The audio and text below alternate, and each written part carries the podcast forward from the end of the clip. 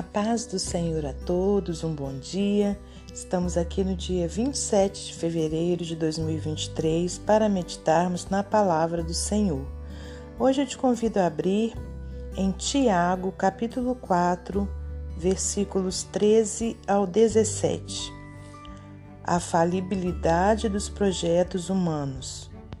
Eia agora, vós que dizeis: Hoje ou amanhã iremos a tal cidade e lá passaremos um ano e contrataremos e ganharemos. Digo-vos que não sabeis o que acontecerá amanhã, porque que é a vossa vida? É um vapor que aparece por um pouco e depois se desvanece. Em lugar do que devias dizer: se o Senhor quiser e se vivermos, faremos isto ou aquilo. Mas agora vos gloriais em vossas presunções. Toda glória tal como esta é maligna. Aquele, pois, que sabe fazer o bem e o não faz, comete pecado.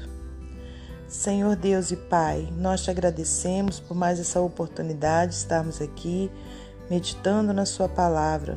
Peço-te que abra o nosso entendimento espiritual para que compreendamos a Sua mensagem que o Senhor abençoe a todos os ouvintes, que entregue-lhes uma bênção especial, aquilo que eles estão necessitando, meu Deus, pela tua misericórdia. Muito obrigada, Senhor, por tudo que o Senhor tem feito e por tudo que o Senhor ainda irá fazer.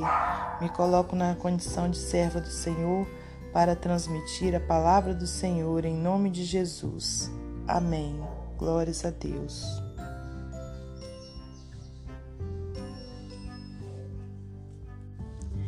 Meus amados irmãos, minhas amadas irmãs, é com muita alegria que estamos aqui para mais um dia de meditação na palavra do Senhor. Hoje, então, nós temos essa passagem aqui na carta de Tiago, onde o Espírito Santo de Deus inspirou, o inspirou para poder falar sobre esse assunto importante que é o quanto precisamos entregar tudo nas mãos do Senhor e deixarmos de lado todo e qualquer é, tipo de presunção, né, de achar que somos alguma coisa sem Deus. Então, voltando aqui no versículo 13, diz assim: Eia agora, vós que dizeis, hoje ou amanhã iremos a tal cidade e lá passaremos um ano e contrataremos e ganharemos.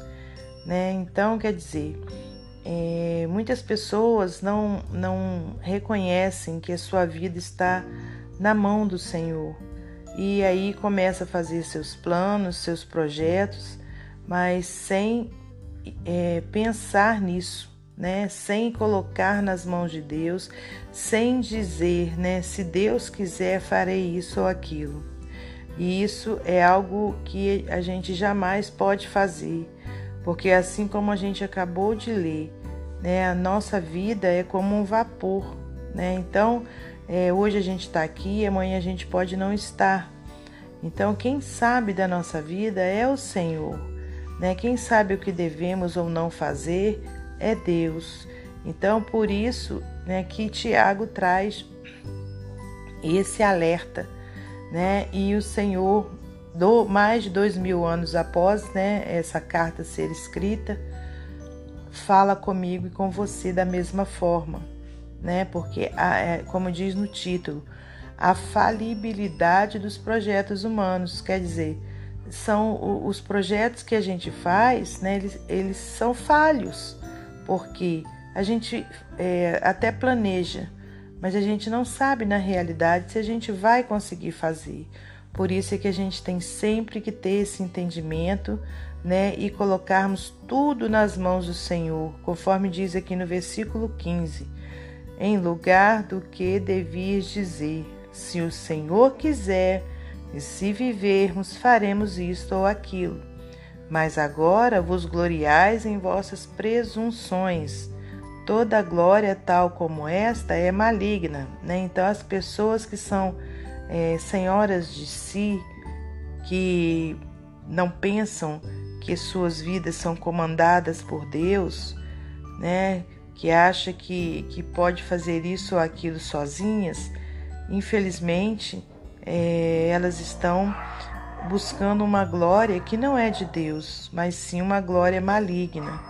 Né? E aí, aquele que sabe que isso é errado e não faz, vai estar tá cometendo pecado, conforme diz aqui no versículo 17. Aquele, pois, que sabe fazer o bem e o não faz, comete pecado. Então, se a gente sabe que alguma coisa é errado, né? Então a gente sabe que aquilo é errado e a gente continua cometendo, a gente está faz... tá cometendo pecado. Então, irmãos, o que, que a gente aprende né, com essa palavra? A gente aprende que os nossos planos, os nossos projetos, eles podem sim serem feitos, mas que a gente coloque tudo nas mãos do Senhor e que a gente sempre diga: se Deus quiser, eu vou fazer isso, isso e isso. Né? Se, eu, eh, se, se Deus quiser e eu estiver vivo até lá, ou vivo até lá, eu vou fazer isso, isso e isso. Mas sempre confiando né, que é Deus quem está à frente dos nossos projetos, à frente dos nossos planos, porque nenhum de nós sabe o dia de amanhã. Então, aliás, o único que sabe é o Senhor nosso Deus, né? Então a gente sempre precisa dizer, se o Senhor permitir. Por isso que ao final de cada devocional eu sempre falo, né? Até amanhã, se Deus assim permitir, né? Porque verdadeiramente é tudo na nossa vida é permissão do Senhor. Né? Às vezes a gente faz um plano de que vai fazer isso assim, assim, é, à tarde, e acontece uma situação e a gente não consegue fazer aquilo. Então a nossa vida, né, é como um vapor mesmo, irmãos, né? E tudo passa muito rápido. Então a gente sempre precisa dizer: se Deus quiser, se o Senhor quiser, se Ele permitir, eu vou fazer isso ou eu vou fazer aquilo.